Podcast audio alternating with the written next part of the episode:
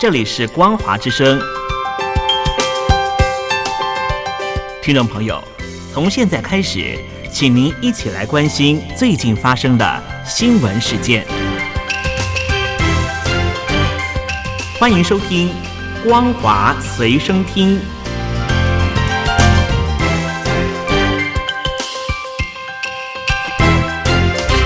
大陆听众朋友您好，欢迎您收听这节《光华随身听》，我是东山林。中共前防长李尚福的名字日前已经被中共中央军事委员会的委员名单中被移除了。时事评论员唐静元表示，这一项免职法定程序并不寻常，因为按照中共内部的章程规定，要撤销副国级级别的领导人的党务职务，必须开过中央全会。但是到目前为止，按照惯例，应该在去年年底召开的中共二十届三中全会一直没有召开，很可能说明着习近平总书记遭遇到难以言明的大麻烦，显示高层治理上面的困难。社群 X 账号的李老师不是你老师，日前揭露，中共公安局竟然以人工的方式要盘查他的追踪名单，并且意图要抓捕人还在中国境内的追踪者。邀请这些粉丝去喝茶询问，因为 X 账号李老师不是李老师的这篇贴文，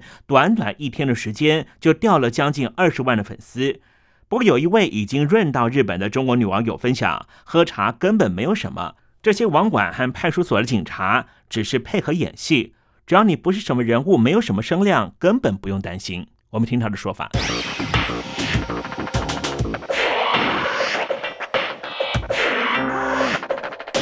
在二零二二年三月呢，当时因为我在网上批评政府防疫过度，然后呢，因为影响力实在是太大，当时单单是在墙内的点击量就已经破了几百万，也就更了四五条视频，墙外的点击量更是不可计数。然后呢，我那时候住在苏州太仓，然后由苏州太仓的高新区派出所联系我，大概在下午四点多吧，给我打电话。告诉我说下午六点之前必须得去派出所一趟。我说那我不去的话怎么办？他说那就只有说是派警车下来接我了。说那就不太好。当然我在去之前呢，我给三个非常信得过的朋友交代了一下我的事情，然后呢也是得到了律师的建议，那我就知道该说什么，不该说什么，然后能说什么，不能说什么。于是呢去了之后，我也是非常配合，他们让我解开手机，我也解开了，因为律师朋友说的非常清楚，你也不给他解开，他们也有能力解开，而且呢会视你为你不合。做就更麻烦。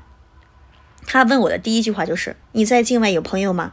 没有。”“你有接受过境外汇款吗？”“没有。”这个也确实，因为查了我所有的账户，我是没有接受任何汇款的。因为我记得当时在疫情期间发生，当时点击量很高嘛，然后有很多朋友确实是非常，就是觉得我的行为就勇气可嘉嘛，也给我打打钱。不管是转账还是怎么样，我没有一分钱收，因为我当时我就是觉得我只是为了一个道理，我只是为了一口气。我只是想活得明白一点，我不是为了名和利去做这些事情，所以说我不想去收钱，而且我也知道这些事情以后一定会有警察来找我。如果说收了钱会给自己埋下祸患，我就非常庆幸当时的清醒。所以说呢，也是为后面没有什么事情做做下了一个铺垫嘛。他总体态度还是非常好的，这也有可能就是江浙沪的执法还是比较文明。我就不敢想象，如果是在我老家陕西的话，他可能就真的要开始也说脏话跟我了。但是呢，那边执法我有一说一还是可以的，因为我没有接受境外的汇款，以及我说的非常明白，就是我当时没有言辞过激，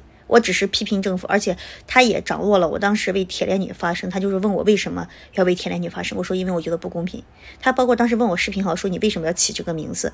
我说因为我真的觉得说真话很难，我当时的视频号觉得说真话很难，很多朋友当时也知道，但是呢，后来因为限流的问题，很多人已经刷不到，也无所谓了。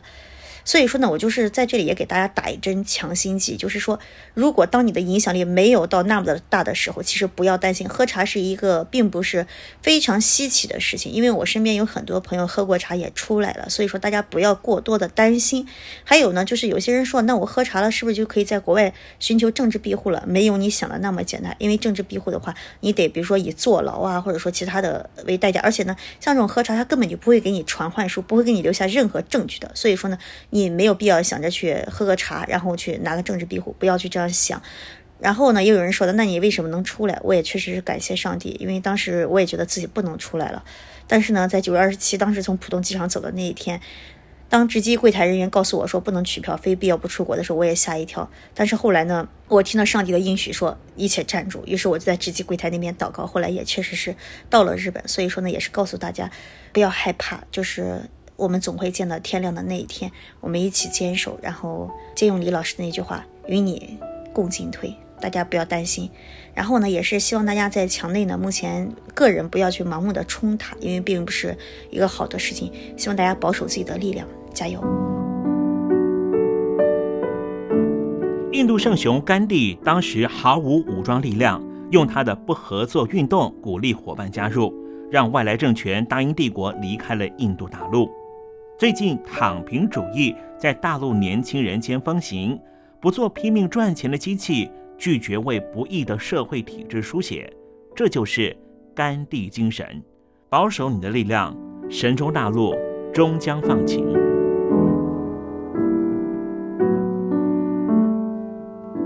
继续来关注的是中国少数民族女企业家马一加一的悲剧。马一加一，她是贵州少数民族的企业家。当时多次被中央台推崇报道，是中国共产党标榜的少数民族女性成功人士。过去十年，她承包了贵州许多工程。不过，他在贵州的六盘水市遇上了土匪，新建了十个政府项目，却遭到拖欠款项。他替下面的承包商讨钱，六盘市政府派人把他的腿给打瘸了，但是他持续要钱，长达八年时间。前天他被逮捕了，理由是寻衅滋事。最起码要关五年。马一加一当时委托的律师侯世涛表示，六盘市政府的行政部门和司法部门根本都是同一批人，简直是无法无天。很遗憾的是，律师在年前已经被关入大牢。我们听他当时的陈述。大家好，我是侯志涛，也是一名法律人，曾经呢从事律师工作十年。我们发现啊，水城区法院。啊，然后有违法解冻的违法，甚至涉嫌犯罪的行为，啊，有同一个法院呢同时使用两枚印章的这样一个行为，啊，而且呢，这个执行员张进啊有四个身份，啊，又是审判员，又是执行员，啊，又是承办人，啊，又是这个法官助理，四个身份，啊，我们就对这些呢进行了网上的啊一些这个呃曝光，啊，还有一个呢向各个机关进行一些啊这个投诉和检举。啊，同时呢，十月三十一日啊，我们我们到六盘水市中院啊去代理案件，去反映情况啊。我在直播的过程之中呢，然后遭到什么呢？遭到六盘水的法警张吉林啊，然后指使啊这个法警非法给我一个债权人的代理人使用手铐